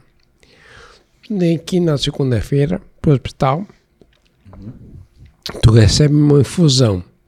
Até hoje eu tenho um catéter aqui no peito, ó, subcutâneo. Que eu já explico por que não tirei ainda. Aí tu fica lá no hospital recebendo infusão, é um coquetel de medicamento, das 8 da manhã às 6 da tarde. Na terça-feira diminui um pouquinho, na quarta-feira diminui mais um pouquinho. Na quinta-feira são só 6 horas. Na sexta tem injeção de coagulante, anticoagulante. Ambulante, claro. E onde é que vai a injeção? Na barriga. Então, tu acha que teu drama termina na quinta? Não. Na sexta né, tem uma agulha na barriga. É bem rapidinho, tá? É rapidinho. Só receber a agulhada e vai embora. E é por que, que eu não tirei o catéter? Porque eu tava, quando eu terminei o tratamento, eu tava saturado de hospital. Eu posso contar várias internações que eu tive. Quero que tu me fale sobre a pinga. Já vou falar sobre pinga. Cachaçinha. Ah, não, é porque a gente tá falando de pinga, pinga, pinga, pinga, né? De pinga, pinga, eu quero saber da pinga. Mas fala aí, mano, conta aí. Tá, e aí eu não entendi por que não ficava amarelo, aspecto de doente, sabe? Câncer. Por que meu cabelo não, meu cabelo não caía? Aí na quimioterapia eu descobri. Porque a medicação é tão forte que tu fica amarelo, teus pelos caem todos, tu fica limpo. Cabelo que já tinha caído, mas o meu cabelo. Eu começava. Eu comecei a perder cabelo e, e passava no cabelo assim, estufos de cabelo. Ah, é pesado, né? É agressivo pra caramba, né? Daí eu fui no cabelo, eu chamei meu cabeleireiro lá em casa e disse, passa a máquina de uma vez, tira tudo. Não quero mais ficar com é, pontos de cabelo. Pode crer. E eu perdi 16 quilos. Porque a minha, afta, a minha boca estava cheia de afta. E eu, Júlio, não tinha apetite. Ah, cara. E aí, como eu te disse, eu, botei pé na cova, né? Ah. E eu já tava mal por tudo aquilo, né? Bah, tem que escutar muito Bad Religion pra encarar um troço desse. Puta que pariu. Against the Grain. Bah, velho. Against the Grain é um álbum no Bad Religion. Bah, aqui, ó. O que é o que é Against the Grain? É indo contra a maré. Com certeza. E eu fui o the Grain. Eu fui contra a maré. Ah, velho. E aí eu, eu não tinha fome. Por isso eu perdi peso. Bah. Tanto que quando eu comecei a comer, o meu oncologista André Fai disse assim, eu disse, pô, Fai, é o seguinte, eu tenho fome de pizza, de hambúrguer, Junk food. chocolate. Junk Aham. food total. Bom, McDonald's então era. Era pra mim e para minhas filhas, né? Daí ele disse assim: sabe que ele me respondeu? Ele disse: escola, te preocupa com a quantidade de comida. Sim. Qualidade, tu pensa depois. Depois. Agora o importante é tu recuperar o teu peso. Boa. E aí, aos poucos, eu fui reagindo. Boa. Então, a cadeira de rodas eu, eu doei, a, a, o andador também, só que a bengala, infelizmente, não vou poder doar. Daqui a... E nós estamos aqui, Júlio, para fazer o bem da minha forma. E a Exato. minha forma é o quê? Chamar a atenção das pessoas para o perigo que é o câncer. Quanto menos espera, a tua vida pode levar um baque grande. Cara, Não tem preparação, não, não é assim. é, daqui cinco dias vai ter um problema. é. Outra coisa que eu queria desmistificar é: tu não transmite câncer. Pô, isso aí é. Câncer é teu. É teu contigo mesmo. E. Aliás, a melhor coisa que tu pode fazer com um amigo que tem câncer, uma amiga que tem Dá um câncer, grande abraço. Abração. Pô. Pode dar um beijo se quiser. Pô, com certeza. Pode esticar a mão. Outra coisa também, digo mais, um amigo teu que tem HIV, meu irmão, tu pode dar um abraço, tu pode dar um beijo, entendeu? Claro. A gente sabe disso, eu, eu tenho que desmistificar essa parada de que as pessoas são, são uma bomba relógio ambulante, né? Eu acho que isso, sabe, a gente, infelizmente... Câncer não é transmissível.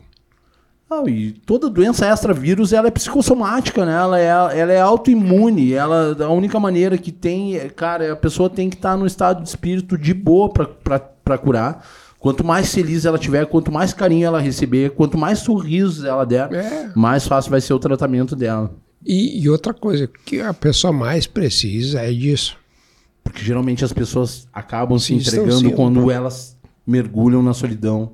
E outra coisa, as pessoas se distanciam. Eu senti isso, tá? As pessoas se distanciam. Tu sentiu isso, tu teve isso. Senti. Pessoas, eu não vou citar, tá? Mas eu tive que explicar. Olha só, câncer não é transmissível. Porque a gente tava no- naquela paranoia da Covid, Covid, sim. que eu acho que foi prudente, inclusive. Com certeza, né? Que bom é, porque, enfim. Eu acho que foi. eh, eu- aliás, meu pai morreu de Covid Tu pegou, tu teve Covid duas vezes. durante o tratamento? E me vacinei. Pô. Aliás, pra fazer E foi de boa? E foi de boa? Ou tu teve um. É que eu tava foi- vacinado, né? Aham. Pra fazer a cirurgia, eu tive que me vacinar. E eu não sei nem a marca da vacina. Não me interessa, nunca perguntei. Manda, manda vir. Eu digo para as pessoas, cara, toma até corote, não quero tomar vacina, rapaz. Tá louco. Cara, eu, eu nunca, desde a infância, nunca perguntei que vacina eu tava tomando. Pode crer. Eu sei que 80% das vacinas são feitas numa região do mundo. Na Ásia. Sim. 80%. É por que, que é feito lá? Porque lá tem uma tradição de produção de vacinas. E ponto. E ponto final. Não me interessa se é uma, se é duas, se é três, se é, É muita X, teo- B. Cara, é muita teoria de conspiração, é muito bababá, bibibi. Agora os caras estão falando que, enfim, que. Júlio, tu sabe que não esperava que no século XXI eu pudesse é, enfrentar esse tipo de resistência. Explicar o básico da importância da vacina. Pega aí. Um. Obrigado. A importância da vacina. Cara, é básico, velho. Isso é uma coisa que eu, eu nunca vou entender na minha vida.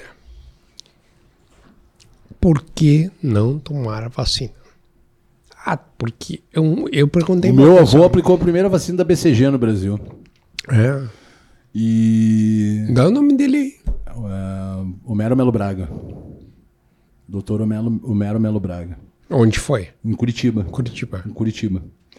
É, Vem de uma família de médicos. É. É, Cara, na minha família sempre foi assim, entendeu? Tô- Cara, é, desde o teste do pezinho, meu irmão, até a vacina do Covid, bora lá. Entendeu? E, nem, e não quero saber se o pato é macho, eu quero é ovo. Que vier, que, como tu falou, tomou a vacina que te deram e, e é isso aí, entendeu? Sabe que eu fui. Eu tive uma reação, eu, eu tomei duas, eu tive uma reação mais forte com. Acho que foi a AstraZeneca. Foi. Que foi a que eu tomei que me deu uma reação fortíssima, assim. Isso aí varia mesmo. Não, não, não, mas eu, eu tive o Covid antes, antes, cara, de tomar vacina.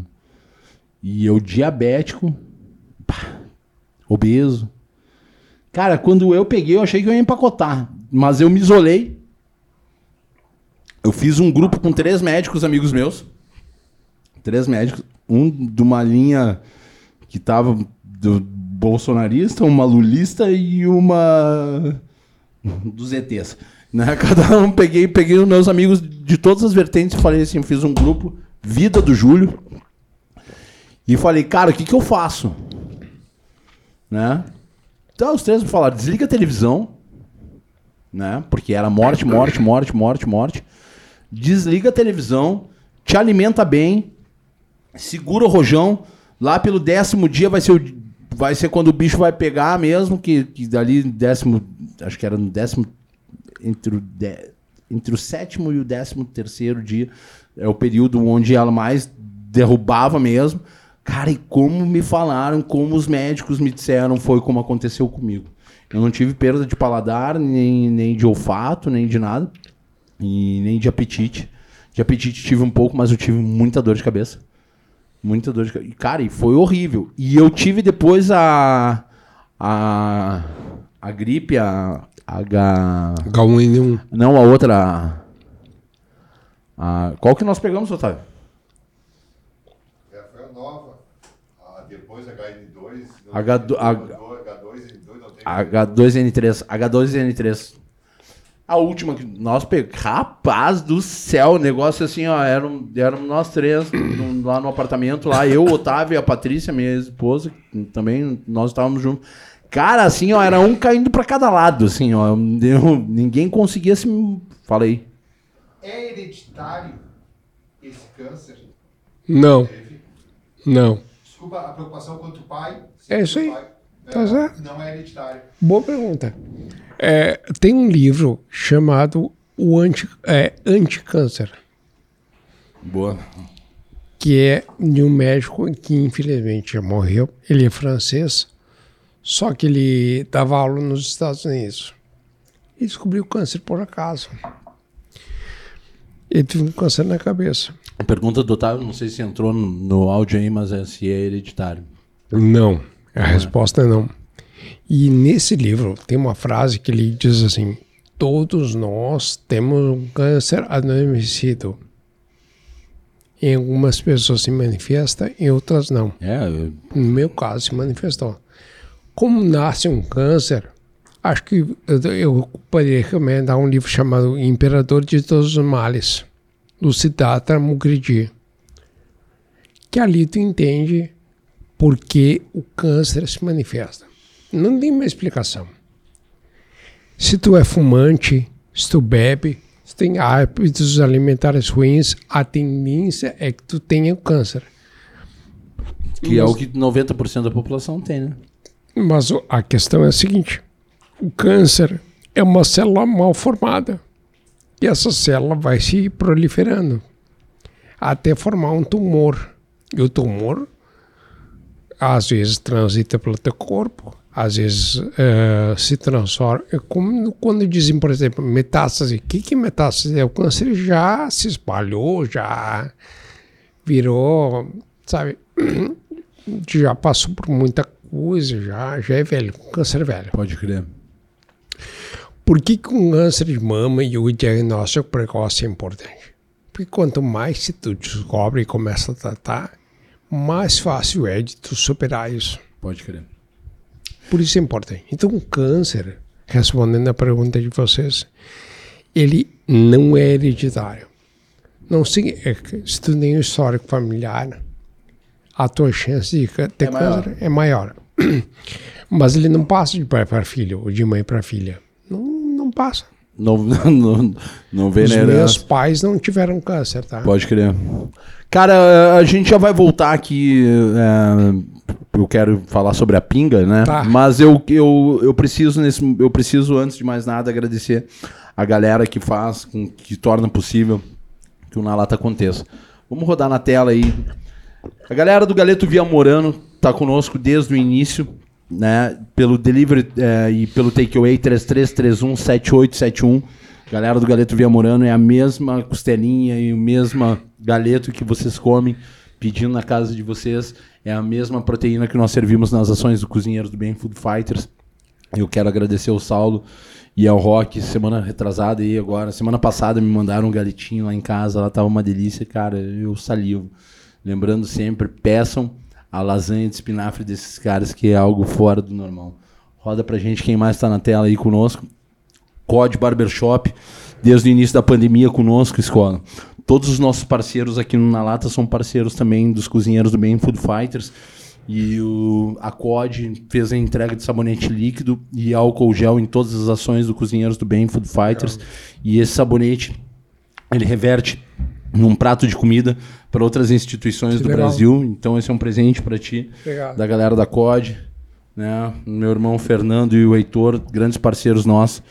Procurem a COD Barbershop, que também são os, os responsáveis por dar o, né, o, trato no meu, na régua aqui no meu cabelinho. Quem mais está conosco aí também?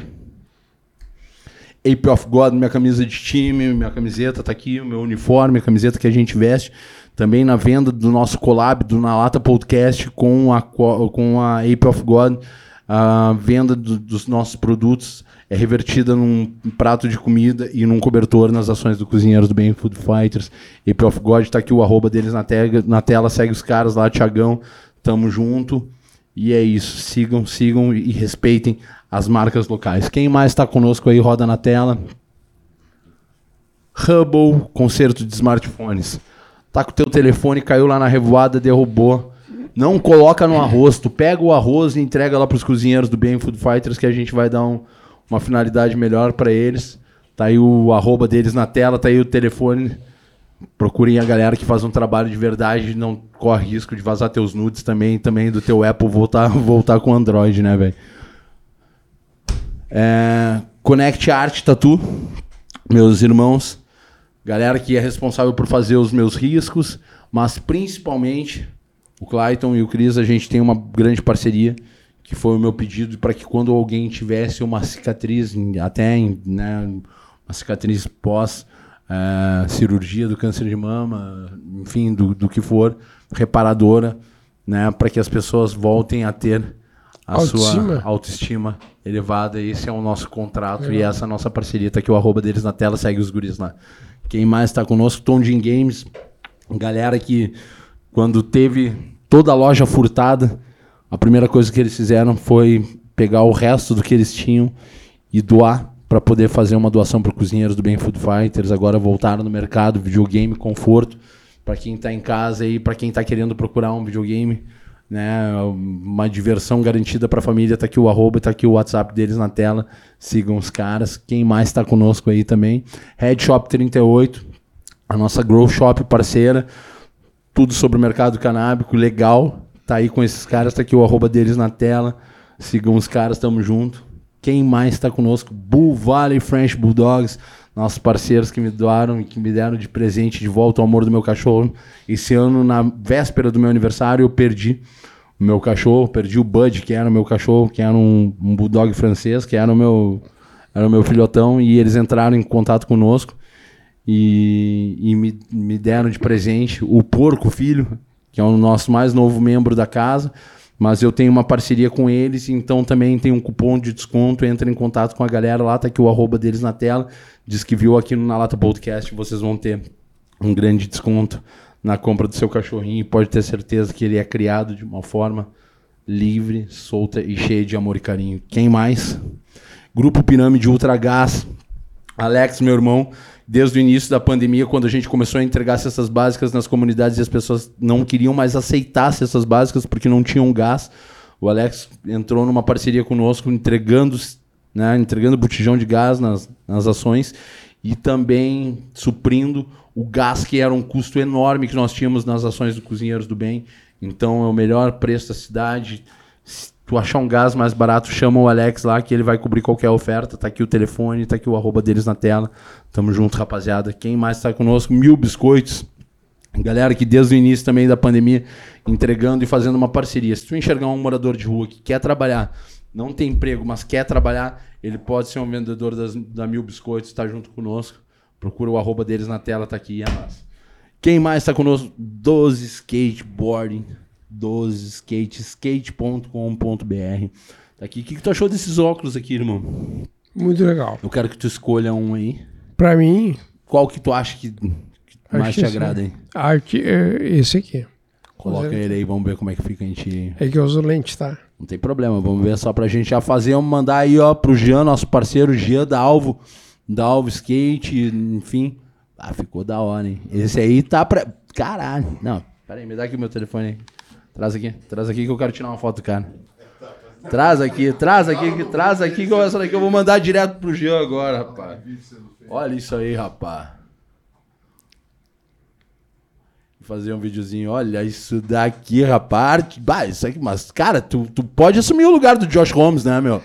Tu tem toda a fita aí, meu. Bah, olha só o style do cara. Valeu aí, Só não sou doido que nele. Pô, ele é aqui.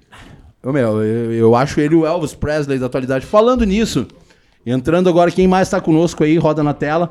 Studios Pro Hub. Cara, mas assim, nunca foi tão certo e tão na hora. Tá aí o nosso diretor, Victor Abs. Tá aí entrando. Chega aí, cara. Dá um presente aí pro nosso parceiraço escola. Legal, cara.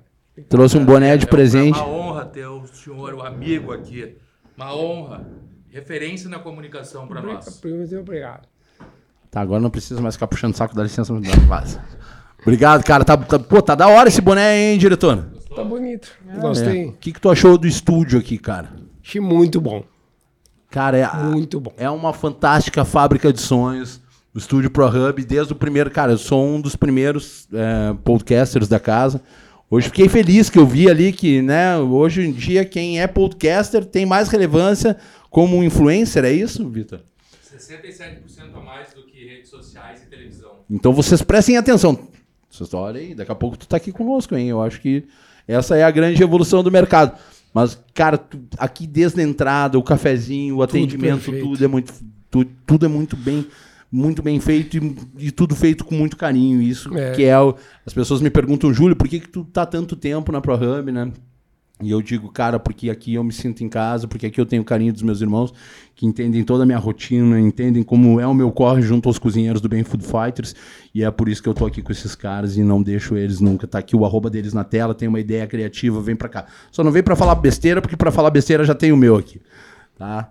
Roda aqui mais. E tudo isso é pra dar voz aos cozinheiros do Bem Food Fighters. Tá aqui o nosso QR Code no canto da tela, né? É, tu pode doar no Pix a partir de um real. No nosso Pix é olacozinheirosdobem.gmail.com Quer fazer parte do coletivo independente que mais ajuda pessoas em situação de rua no Brasil? Tá aqui o nosso WhatsApp na tela, 51984480325. Chama lá a Patrícia, fala com ela. Temos orgulho, temos muito orgulho. Mas felicidade plena a gente vai ter o dia que a gente chegar embaixo do viaduto e não tiver uma pessoa na fila. Até lá a gente segue. Montec Pizzaria, nosso mais novo parceiro aqui, mais novo parceiro aqui, né? Porque lá fora, desde o início, parceiros nossos, Rodrigão, meu grande irmão, meu fiel amigo, camarada, o cara, ainda, cara, é uma quadra da minha casa. A pizza chega Quentinha. pelando. São nossos parceiros também nas ações do Cozinheiros do Bem. Pena sempre- que é longe tempo em casa. Mas tu come, né? Adoro essa pizza aí. É muito boa, né? Só como não, tá? Curte pizza, né? Pô, tu falou que quando tu voltou a comer. Tu... Cara, Pizza. E eu, assim, ó, ele sempre, velho, sempre quando ele manda pizza lá pra casa, ele manda uma menor, uma portuguesa, porque ele sabe que eu gosto de comer pizza fria, portuguesa com café. No outro dia de manhã, assim, ó, se tem um café da manhã perfeito, é portuguesa fria com café quente. A última vez que eu comi pizza foi portuguesa. É, bah, eu sou fissurado. E eu sou, eu sou fã do- dos, dos sabores convencionais, assim, portuguesa, calabresa, sabe, quatro queijos, mas com queijos bons. E lá a gente sabe que os insumos são maravilhosos, que o queijo é bom de verdade, que a pizza de camarão tem camarão, vem com camarão, cara, assim, ó. Tá ligado? Botava, tá lá. Cara, é craudiado o bagulho. Tu pede a pizza de camarão, vem com camarão de verdade, não vem com molho de camarão. Cheio de camarão. Molho, sabor camarão, né? Camarão com quatro queijos. Ah, vamos pedir hoje uma. Olha aí. Hoje nós vamos pedir. E é isso aí, cara. Tem mais alguém conosco aí? Não tem, mas pode ter. A tua marca pode estar aqui conosco daqui a pouco. Entre em contato conosco, faça parte do time do Na Lata Podcast dos cozinheiros do Bem Food Fighters. Estamos juntos, porque todo mundo sabe que o Na Lata é um meio de dar voz e visibilidade aos cozinheiros do Bem Food Fighters. Mano, voltando aqui, a gente tá se encaminhando aí pro final do programa. Pinga. Pinga em mim. Pinga é cachaça. E por que é cachaça? Porque, como a gente sabe, os africanos foram trazidos para o Brasil é, obrigados. Sim, a aguardente era porque ela, ela evaporava, batia no teto e pingava nas costas, né? É, não é só isso. Os, os africanos é, trabalhavam nas lavouras, lavoura de cana de açúcar. E aí o bagaço da cana de açúcar era fervido. Quando fervia, o vapor eh, ia para o teto. O teto pingava nos, no, onde eles levavam as batatas. e eles ping- isso pingava. Então, a aguardente, a aguardente para eles era pinga. E até hoje, em algumas partes do Brasil, se chama pinga. Dá um copo de pinga aí. Por isso é pinga. Porque a aguardente pingava, o vapor pingava nas costas das As costas pessoas. das pessoas que eram. levavam. Cara, isso é bizarro, né? É, É doloroso. muito. É herança da escravatura. Talvez por isso seja uma bebida que escraviza tanto. Talvez por isso seja uma bebida que até hoje escraviza a população. É ou não é? É. Eu acho que por toda Aliás, o racismo nunca foi resolvido n- plenamente nos Estados Unidos, tá? Uhum. Por que, que até a década de 50 existia essa divisão entre brancos e negros? Porque lá atrás, na Constituição, na primeira e única Constituição americana, não se resolvia a questão do racismo. Eh, racismo ali não era tipificado como crime. Enquanto a cor da pele de uma pessoa for o, diferencial para dizer se ela é melhor ou pior do que alguém, a gente vai lutar contra isso. Eu quero re- recomendar um filme aqui, Diz aí. Cadillac Records. Ah, demais. Quarteto de um milhão de dólares. Por que que o- era, era a história da Jazz Records? né? Jazz era uma gravadora de Chicago. E por que Cadillac Records? Porque, eles, quando gravavam. assinavam um contrato, davam um Cadillac. um Cadillac. Exatamente. Então ele revelou Chuck Berry, Jerry Lee Lewis, que era o único branco, né? O Jerry Lee era o único branco, né?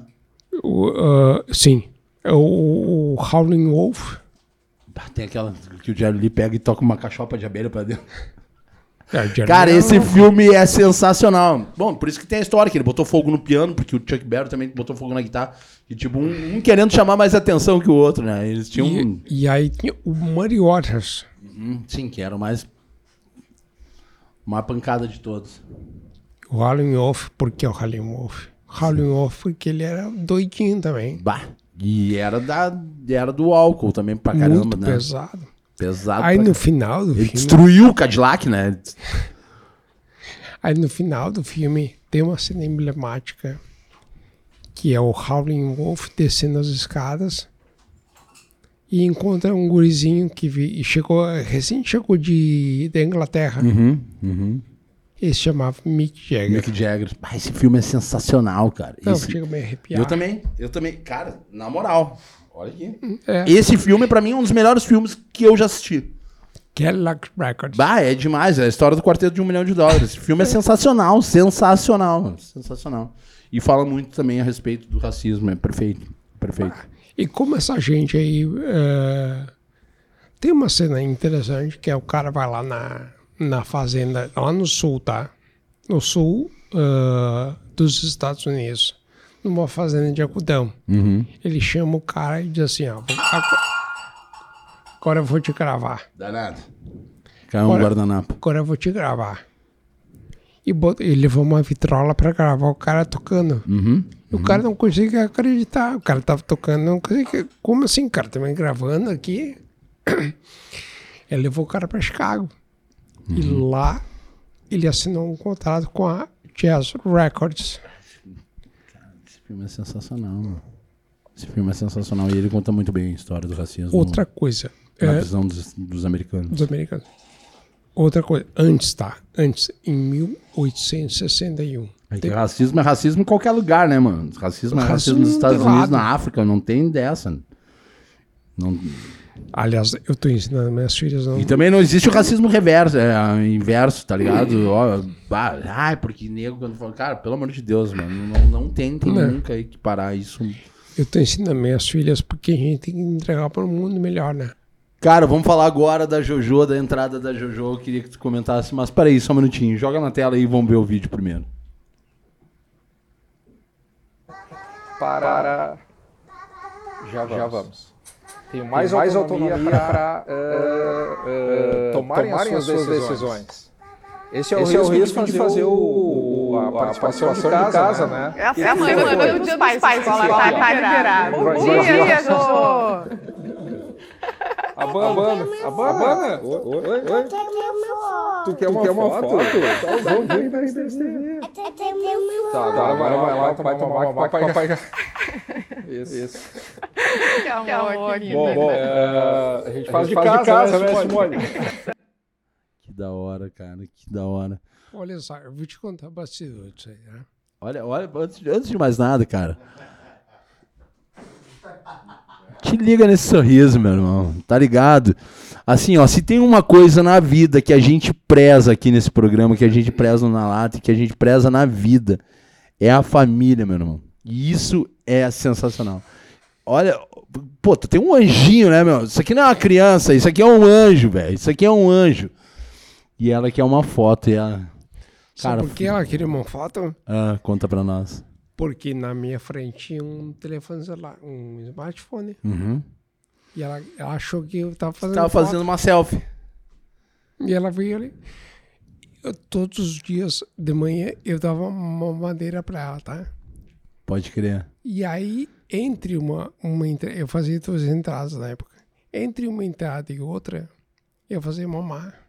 Pode crer. Naquele dia, essa foi a primeira entrada, seis e meia da manhã. Pode crer. Tá amanhecendo ali, tá o sol surgindo ali, né? no horizonte. Cara, que, que, que, que vista. Eu moro ainda ali, tá? Que vista linda, né, mano? Moça Teresa. Pô, acordar é, é bom, né? Cara, olhar o horizonte. E tu tem o hábito de nascendo. acordar cedo, né? Enfim, tanto pelo trabalho, mas tu sempre foi um cara do dia, assim? Eu sou do dia. É do dia. Sou do dia. O Sempre cara fui só gosta de sabá, tá ligado? Mas o cara é do dia, tá ligado? Não, sou do dia e careta ainda por cima. É isso aí, mas não tem. Cara, mas aí que tá, né, meu? Que, mas, careta, na tua loucura, tu pode ter certeza que tu é bem mais louco do que muito, cara, do que muito louco que tem por aí, meu irmão. Aí eu, eu, eu fechava, eu ia na sacada, isso é uma sacada, tá? Eu ia na sacada e fechava a porta. E ela, na época, tinha três anos, hoje ela tem, vai fazer seis. Ela é gremista. Ela é gremista. Por que? Não sei. O pai não é gremista, a mãe não é gremista. Nós Olha aí, ó. torce. Olha aí, já deu um. Já, já, já sabemos que ele gremista não é, né? E eu acho que ela é gremista porque os, coleg, os coleguinhas são gremistas. Ah, sim. E a outra, a TT, é do Inter porque o vô dela é do Inter. Pode crer. E porque os coleguinhas, a maioria, a maioria também é do Inter. Pode crer. Aí eu fechava, fechava a porta da A sacada, TT é de que mês? Qual o signo da TT? 11 de setembro. 11 de setembro. O parto estava marcado para o dia 13. Só que dia 11, a minha mulher começou a sentir contrações. E a gente foi para o hospital. Ela disse, vai nascer dia 11 de setembro. Disse, Foi o dia que tremeu tudo Qual é o mesmo. problema? Então essa data passa a ter um outro significado pra gente. Pode crer. Que maravilha, né? E a Tereza é do dia 2 de novembro. Uhum. Então, qu- enquanto a gente tá vindo pra maternidade, as pessoas estão indo pro cemitério. Ah, pode crer. Que 2 de novembro é dia dos Sim, mortos. Dia dos mortos. Cara, que maravilha, né? Que Então- ressignificação, né? Total. Que ressignificação. Naquele dia os cemitérios estavam lotados e eu estava na maternidade. Que coisa linda, velho. Então, os opostos da vida, o nascimento e a morte. Cara, isso, isso Então, tem uma importância. Uma do dia 2 de novembro e outra de 11 de setembro. Como a vida, como a vida fez um jogo forte contigo em relação à vida e à morte, né, meu irmão?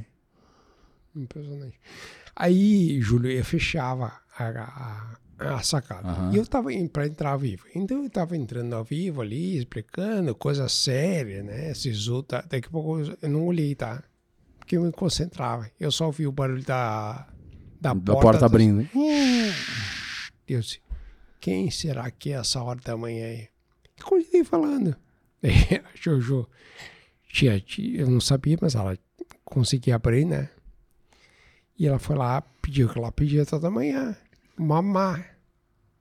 Deus, ah, o que, que eu vou fazer agora? Mamá. Só um pouquinho já, já atendo, tá? Aí tava ali. Só que ela não fazia ideia que eu tava vivo.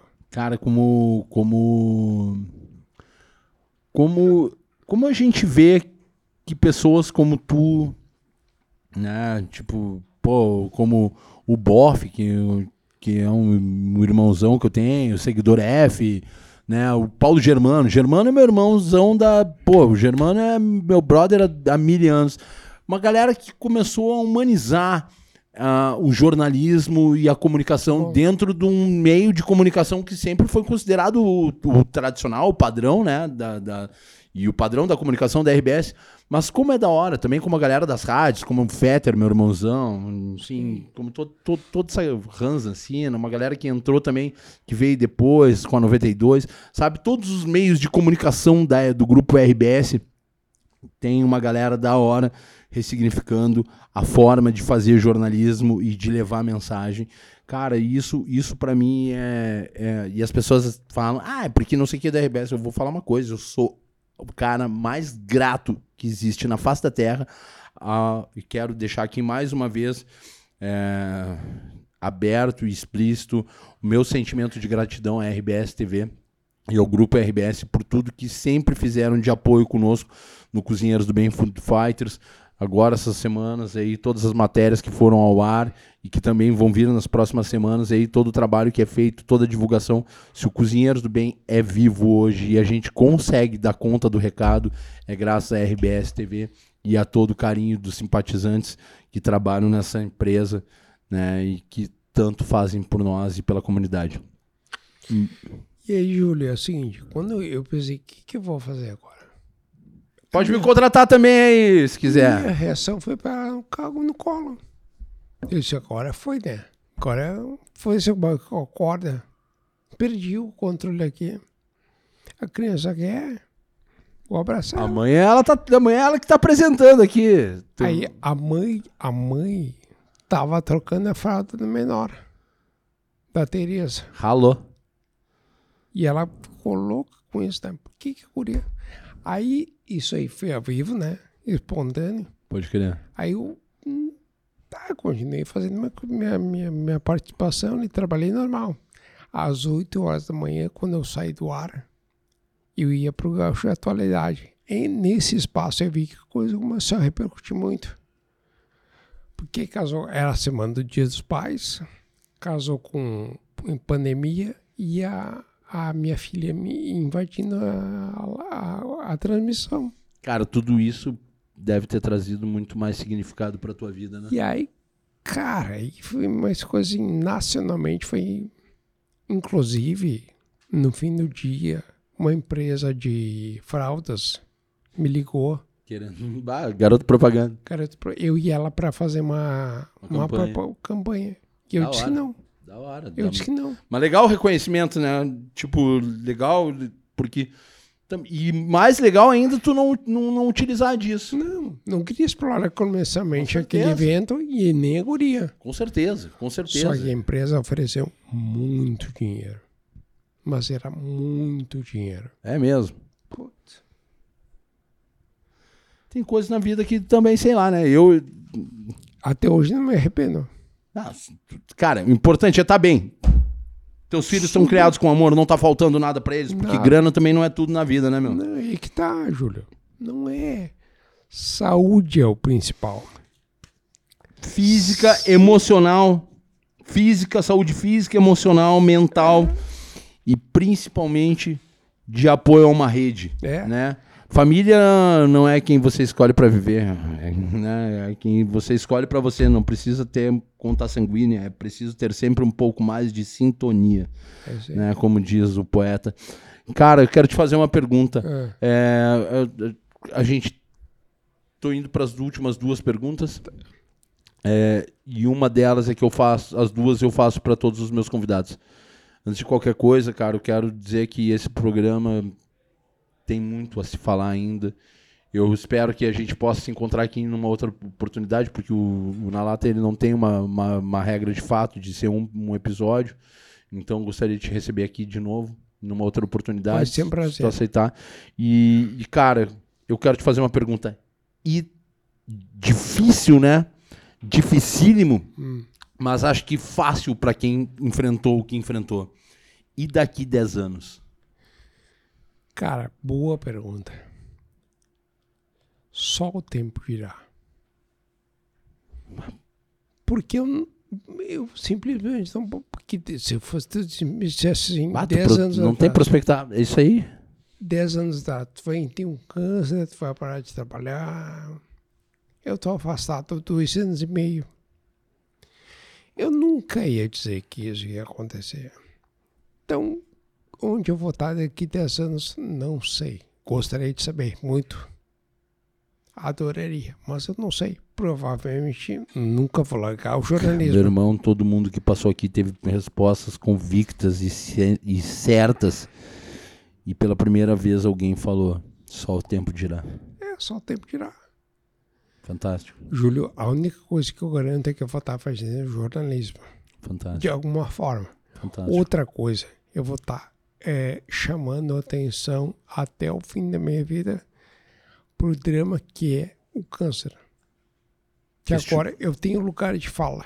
E tu é um questionador, né, meu irmão? Acho que todo jornalista é um comunicador e um questionador. Né? o jornalismo porquê, nunca vai me o, abandonar. o porquê, porquê, porquê, porquê. Essa... Porque é isso.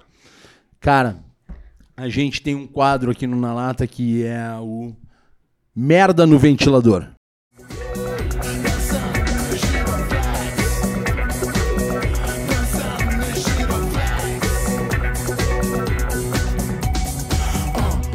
Voltamos agora do nosso cocôzinho cheiroso que está esparramado pelos estúdios da ProHub. Daniel Escola, Hum. fala pra mim, pra que ou pra quem ou pra onde tu joga a tua merda no ventilador? Preconceito. Por quê?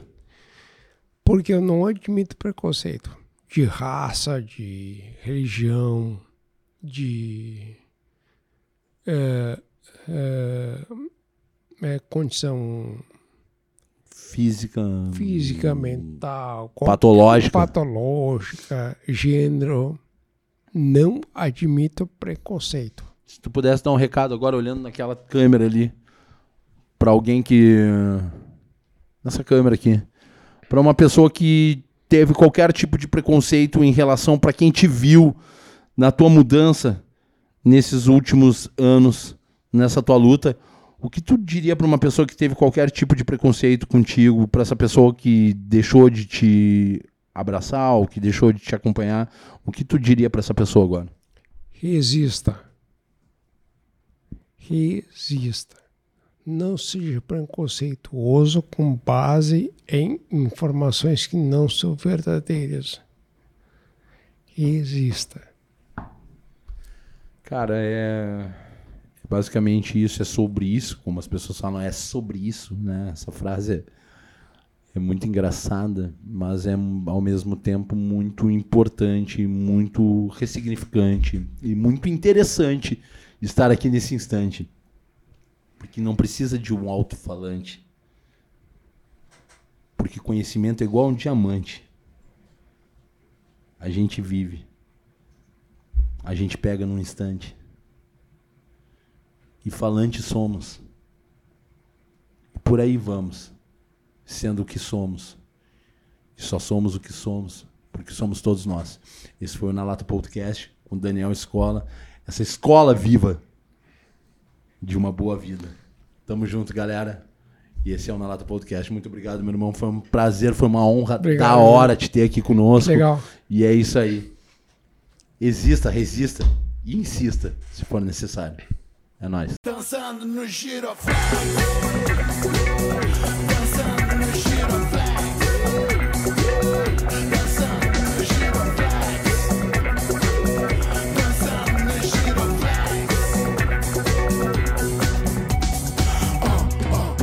Os homens, os homens, os homens.